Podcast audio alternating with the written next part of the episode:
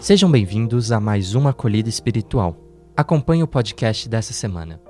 A memória e o cuidado com os bens culturais. No próximo domingo, celebraremos o Dia do Bibliotecário. Por isso, hoje vale refletir sobre essas pessoas que são essenciais e têm uma missão muito especial no processo de transição do que há de melhor em cada cultura. São eles que ajudam a iluminar o mundo com a chama viva do conhecimento, além de compartilhar o saber, de criar novas formas de aprender e de guardar a memória coletiva. Esses profissionais também cuidam e mantêm a riqueza deixada por aqueles que nos antecederam e contribuíram significativamente com a história humana. Isso porque os saberes dos antepassados, em grande parte, chegaram até nós pelo registro dos livros, com os quais o bibliotecário lida no dia a dia. Além disso, esse trabalhador é igualmente o profissional que tem contato com os leitores. Outro sim, ele conhece gostos, interesses e necessidades de cada frequentador da biblioteca. Então, ele é da mesma forma um educador, pois ensina ensina os usuários a pensarem, a refletirem e a questionarem os saberes. No dia em que nos lembramos da importância dos bibliotecários, é importante que nos recordemos do livro mais importante da história da humanidade, que é a Bíblia. Considerado o livro dos livros, já que é a reunião de 72 obras demonstra, em cada uma delas, possuir mensagens significativas e riqueza. Seu último livro, o Apocalipse, assim relata: O anjo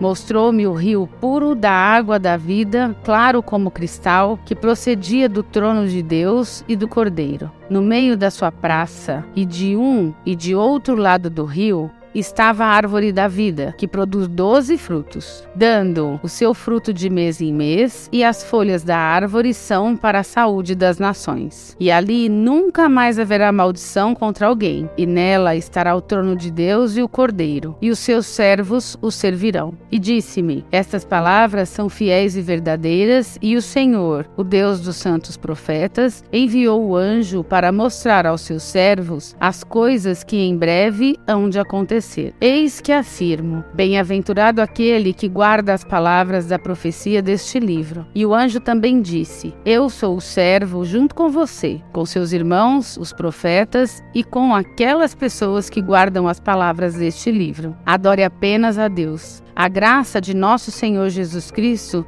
seja com todos vós. Agora pare e reflita. Como você se relaciona com o bibliotecário de sua escola ou creche? Você tem o costume de buscar livros para leitura e estudo? Qual livro marcou a sua vida?